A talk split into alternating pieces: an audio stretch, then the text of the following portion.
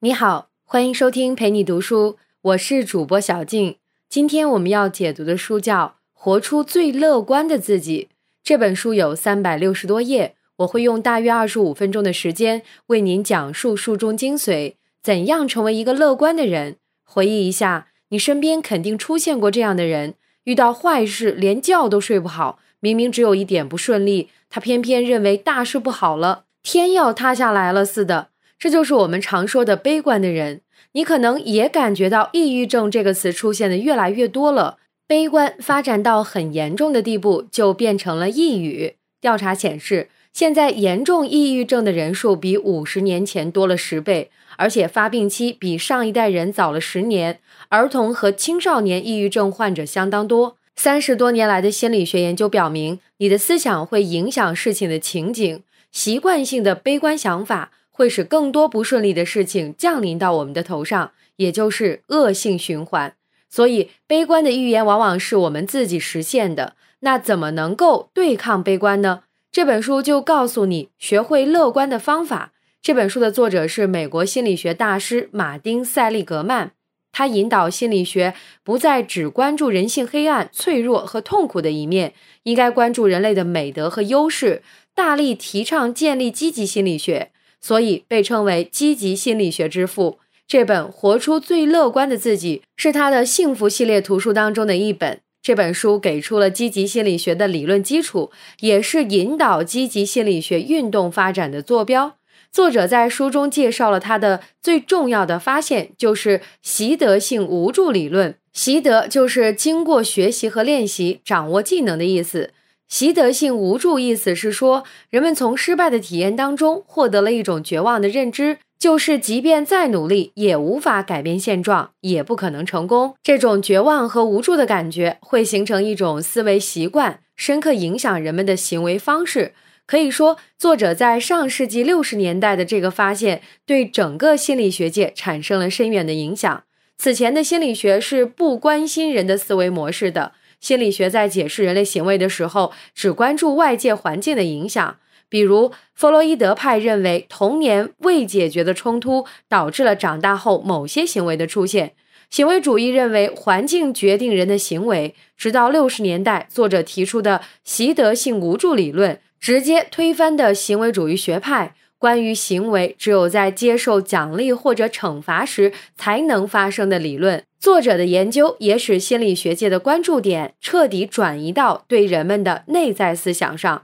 这本书教给大众一种掌握乐观的方法，这和成功学只会空洞喊口号不一样，它是一种全新的认知方式。这种方式被心理学家和精神病学家通过实验和临床医疗反复验证过，确实有效。并且你一旦学会了这个技能，就会一直跟着你。乐观的认知方式会帮助你摆脱抑郁，提高成就，改善健康状况。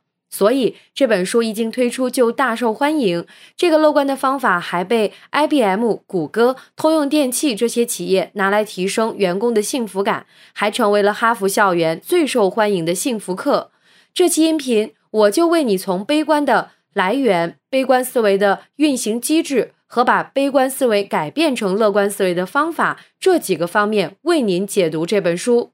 我们先来说第一个观点：悲观源自于习得性无助。先来看看悲观者和乐观者的自画像。乐观的人在遇到坏事的时候，会认为失败只是暂时的，每个失败都有原因，这不是自己的错，可能是环境、运气或者其他人为原因的后果。乐观的人会把失败看作是一种挑战，要努力的去克服它。而悲观的人相信坏事都是因为自己的错，这件坏事会毁掉他的一生，会持续很久。那究竟是什么造成了他这么悲观的想法呢？作者说了，悲观的核心是无助感。什么叫无助感？就是无论你怎么做都无法改变命运的这种感觉。比方说，请你写一份演讲稿给公司领导，你能够得到一万元的奖励，你可能花几个通宵也会去做。但如果请你参加歌唱比赛拿到冠军的话，能够得到十万奖金，你当然想，但是你是办不到的，因为你天生五音不全，再怎么训练都不可能唱好。这就是无助感。这个无助感从每个人一出生就会有。出生的婴儿没有办法做任何事，他感到不舒服，就会条件反射般的哭，这样妈妈就会来。但是这并不是说婴儿控制了妈妈来不来的行为，婴儿长大过程当中才慢慢学会了个人控制，也就是用自己的行为去改变命运的能力。婴儿三四个月的时候，手和脚可以自主控制了，哭也可以自己控制了。他想让妈妈来的时候就大哭。差不多一岁多的时候，学会了说话和走路。随着成长，他获得了更多个人的控制的力量，慢慢走出无助感。那么，人生当中有些事是我们无法控制的，比如我们眼睛的颜色、种族、家庭，但还有一大部分是我们可以自己控制的，比如我们怎么跟别人相处，如何生活，如何赚钱。不同的人无助感和控制感是不一样的。那么，这种差别是怎么来的呢？也就是说。为什么有的人看起来就这么悲观呢？作者提出是习得性无助感造成了悲观的想法，也就是说他在某个时候学习和强化的无助感。我们来看一个经典实验，作者用三组狗做了一个实验，在一个大箱子中间有一个矮闸，矮闸把箱子分成两半，箱子的一边有电机，狗狗从箱子。有电机的一边跳过矮闸，可以穿梭到箱子的另一边躲开电机。在实验正式开始之前，他先让三组狗经历一些过程。实验人员向第一组狗电击，同时演示他们可以通过自己的努力逃避电击，教他们用鼻子去碰墙上的按钮，电击就停止了。第二组狗经历的是，无论狗怎么叫、跳还是挣扎，电击都不会停止。而第三组狗不受任何电击。经过这些过程之后，实验正式开始。研究人员把三组狗相继放到箱子里接受电击。结果，第一组，也就是教他们用鼻子控制电击的狗，进入箱子之后，几秒之内就发现自己可以跳过矮闸，逃避电击。第三组，也就是未受过训练的狗，进入箱子之后，也是在几秒之内就跳过了矮闸。而第二组，也就是之前被训练，无论怎么做电击都不会停止的那组狗，进入箱子之后，一直都停留在有电击的这一边，忍受电击，什么也没有做。由此，作者得出了一个习得性无助的结论。这个习得性无助的理论是说，人们只有在觉得做什么都无事于补的时候，才会产生放弃的念头。就像实验中的第二组狗一样，他们经历的过程是不管做什么。电击都不会停止，也就是研究人员对狗狗制造了习得性无助。相反，在人们觉得他对一件事情有控制力的时候，他是不会放弃的。就像实验中的第一组狗一样，他们知道电击是可以控制的。此后的二十多年，心理学家们做了大量习得性无助的研究，所有的实验结果都非常一致。这些结果都指认出了习得性无助的来源，那就是经验。一个人或者是小动物，如果他学到不管怎么做都没有用，他的行为不可能带来自己想要的东西，那么这个经验就会让他们觉得，在未来他们的行为依然是无效的。也就是说，习得性无助的经验造成了一个人悲观的思维方式。好，这就是我们今天讲的第一个观点：悲观源自于习得性无助的经验。人们只有觉得做什么都于事无补的时候，才会产生放弃的念头。如果他学到不管怎么做都没有用，那么这个经验就让他们觉得在未来他们的行为依然是无效的，从而成为一个悲观的人。悲观的人相信坏事都是因为自己的错，这件坏事会毁掉他的一生，会持续很久。下面我们来看看第二个观点。你对一件事的解释风格决定了你是乐观的还是悲观的。什么是解释风格？它是你对一件事为什么会发生的习惯性解释方式。这个解释风格是习得性无助的调节器。乐观的解释风格可以阻止习得性无助，而悲观的解释风格会散播习得性无助。解释风格其实是一种思维方式，就像你心中的一个字，它是 yes 还是 no。正决定了你遇到挫折时有多无助或者多斗志昂扬。你的解释风格决定了你是乐观还是悲观。悲观的人的解释风格是这样的：他相信发生在他身上的坏事是永久的、普遍的和个人化的。什么意思呢？举个例子，凯蒂是一个正在节食的姑娘，她想要通过这个方式来减肥。有一天下班之后。他和同事出去喝酒，吃了点炸鸡翅和薯条。回到家之后，他立刻后悔的不行。他对自己说：“因为今天晚上我之前节食做的努力全都白费了，我真的是太软弱了，总是受不了大吃大喝的诱惑，什么事都坚持不了。你们一定认为我是一个笨蛋。既然减肥计划都毁了，干脆痛快吃一顿得了。”然后他就把一盒巧克力蛋糕全吃了。我们来分析一下凯蒂的解释风格。首先，他因为一个晚上的破例而否定了整个的节食计划，觉得之前做的努力永远失效了，这是个永久性的解释。然而，他觉得他总是受不住诱惑，而且任何事情都坚持不下去，这是个普遍性的解释。而且，他把失控归因为自己太软弱，这就是个人化的解释。插播一条广告：YouTube 搜索“陪你读书”。欣赏更多精彩内容，感谢您的支持。总结起来，悲观的解释风格有三个维度，就是永久性、普遍性和个人化。这种解释风格会带来什么后果呢？悲观的人相信的是，发生在他们身上的坏事会永远影响他们的生活，这会是无助感延伸到未来，把好事归因为侥幸，而普遍性让他们认为自己做什么都不行。使得无助感会扩散到生活的各个层面，打击面百分之百。个人化控制你如何看待自己对自己的感觉。悲观的人总是怪自己，把不是自己的过失看作是自己的错；而乐观的人正好相反，他们觉得坏事的原因是暂时的，是特定的原因，这就限制了无助的时间和影响范围，而把好事归因为自己的人格特质。这些永久性的因素。其实，乐观者之所以能够总是充满希望，并不是他们的生活比悲观者更好。乐观者遇到的挫折和不如意一点儿也不比别人少，但乐观者处理的比较好。他们在遭受打击之后能够很快复原，所以他们在事业上、学业上、运动场上能够表现得更好，身体也更健康、更长寿。而悲观者即使事事都如他的意，但他还是会对未来不可知的事忧心。我们来总结一下第二个观点：你对一件事的解释风格，决定了你是乐观的还是悲观的。悲观的解释风格是永久性、普遍性和个人化的。他们认为不好的事会永远影响自己的生活，影响范围波及所有方面，而且是由于自己的过错造成了不好的结果。而乐观的人正好相反，他们觉得坏事的原因是暂时的，是特定的原因，这就限制了无助的时间和影响范围。而把好事归因为自己的人格特质这些永久性的因素，那么如果自己是悲观者，该怎么办呢？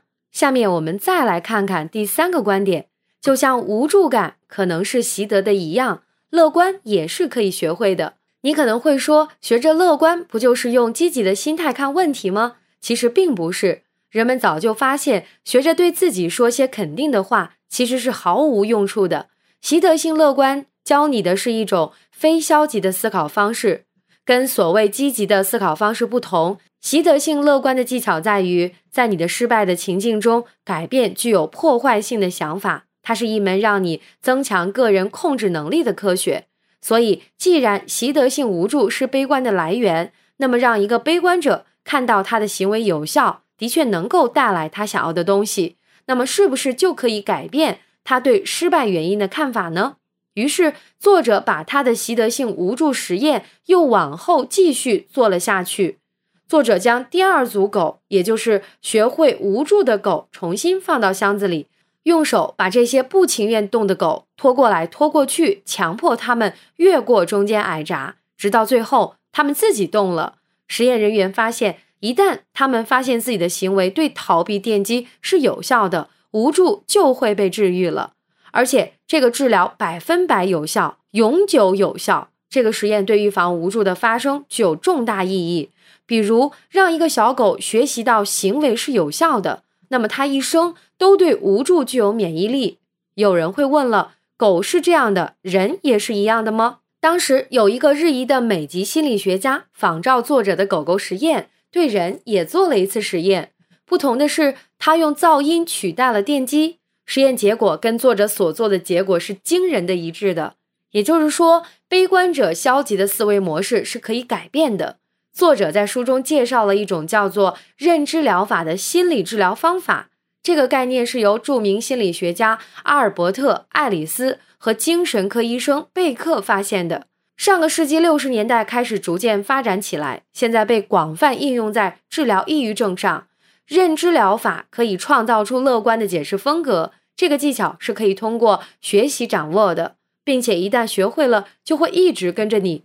好，我们来总结一下第三个观点：就像无助感可能是习得的一样，乐观也是可以学会的。运用认知疗法，让一个悲观者看到他的行为有效。的确能够带来他想要的东西，纠正习得性无助的思维方式。悲观者也可以变成乐观者。那具体怎么做呢？我们来看第四个内容，也就是最重要的内容——乐活生活的 A B C D E 疗法。在艾尔伯特·爱丽丝的情绪控制系列著作中介绍过他的情绪 A B C 理论。A 英文 adversity 代表不好的事，B belief。代表你对这件事的看法。C consequence 代表你依照自己的想法做出的行为，也就是后果。作者在这个 A B C 的模式的基础上又做了改进，在后面加上了 D 反驳 disputation 和 E 激发 assassination。我们来一个一个的看。我们每个人都有自己的 A B C 模式，也就是当一件不好的事情发生之后，你是怎么想、怎么做的。它是你对这件事的一个解释风格。你首先要识别出自己的 A、B、C 模式，也就是认识出不好的事跟你的想法和后果之间的关系。比如之前我们举的凯蒂节食的例子，这里面的 A 是凯蒂违反的节食计划，吃了薯条和鸡翅，这个是件不好的事。C 是凯蒂破罐破摔，放弃了整个减肥计划，然后吃了一整盒蛋糕，这个就是后果。B。这是凯蒂对自己的看法，他认为自己软弱，觉得整个节食计划都给毁了，并且觉得自己什么事情都做不好。之所以当 A 发生之后，凯蒂会做出 C 的行为，是因为凯蒂的解释风格，也就是 B，它是永久性、普遍性和个人化的。说白了，他是悲观者。凯蒂只有先认识到自己的 A、B、C 模式，才能纠正自己的行为。你现在能准确的说出自己的 A、B、C 模式吗？可能不见得，因为它是转瞬即逝，也可能是下意识的一个心理活动。要做到认识你的 A、B、C 模式，你就要注意你平时没有注意的。在你遇到不愉快的经历时，你对自己说的话，你当时出现了什么样的情绪？比如你在电话里跟朋友聊天，他好像等不及要挂电话，你发现自己后来心情很不好，这就是你要留意的事。有一个好办法就是记日记。把每天发生的事记录下来，找出你日常生活中的这些 A、B、C 都是怎么运作的。日记不用太长，只要花一两天记录五个 A、B、C 案例就可以了。在记录的时候要注意客观准确，比如你记录的 A 不好的事是你的朋友很着急的挂了电话，而不是他烦了你。因为 A 是要记录客观事实，而不是你的主观判断。在记录 B 的时候，你可以写他烦你了。他不想联系你了，等等，这个是你对这件事的推论和解释。而 C，你可以记录你的感受和做法，比如我感到很难受，我觉得没力气，很疲惫，我要让他向我道歉，等等。好了，当你记录完之后，请你仔细再读一遍，找出你的想法 B 和后果 C 之间的关系。你会看到，悲观的解释风格会导致被动和颓废，而乐观的解释风格会使你振奋。如果你发现你总是持有悲观的解释风格，那么下面这个技能就对你很有用了，那就是反驳的技能。就是 D，它的含义是指反对自己的想法，跟自己的想法辩论。当你学会了自己反驳自己，你就可以有效阻止悲观的解释风格再次伤害自己。当你下次再遇到不好的事时，你也不会再抑郁。试想一个场景：如果你在大街上被一个醉汉骂了一顿，你会怎么想？你一定不认同他说的是对的。一般人都会跟这个无理的指责保持一个距离。但是如果这指责是来自我们自己呢？你一定不会怀疑自己的看法。但如果你这么想，就大错特错了。让你与自己的指责保持距离，其实很困难。但仔细想想，你在遭受挫折时跟自己说的话，其实跟那些不怀好意的人说的话一样，是毫无根据的。人们的自我解释常常是扭曲的，这可能是你童年不愉快的经验造成的不合理的思维习惯，比如童年的冲突、严厉的父母、苛刻的老师、兄弟姐妹的嫉妒等等。这就因为这些想法来自你自己，所以你就天然觉得它是对的。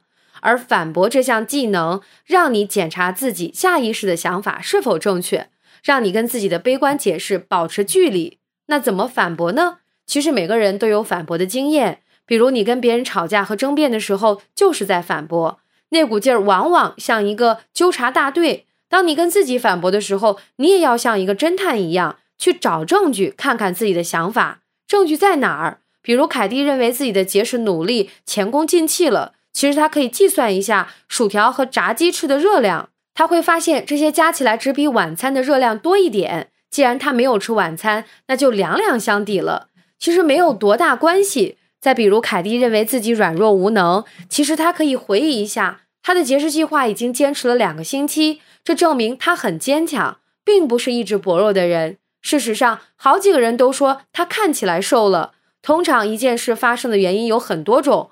为什么偏挑杀伤力最强的原因呢？每当你像一个侦探一样为自己的想法寻找证据的时候，搜集一下所有的可能的原因，问问自己可不可以找到其他角度看待这件事，然后把重点放在可以改变的、特定的、非个人化的原因上。比如，我们只有在出去吃饭的时候才会大吃大喝。他冲我发脾气是因为他心情不好。只有这个老师，而不是所有的老师都不喜欢我。所以，凯蒂在找证据证明自己并非软弱之后，他就发现他的减肥计划并没有被毁掉，而是他的永久性、普遍性和个人化的解释风格造成他反而不想坚持下去了。你的任务就是要打破这种杀伤力很强的思维习惯，训练自己寻找各种可能性。好，这就是我们说的 D 反驳的技巧。你可能会问了，有的时候还真的不是我们自己吓唬自己，事情就是很糟糕的。这个时候就需要最后一个 E 激发的技巧了。激发是反驳所带来的精神和行为的结果。激发这一步能够让你检验自己的思维方式改变之后，是不是带来的行为的改变，或者说它能让你找到更有意义的解决方案。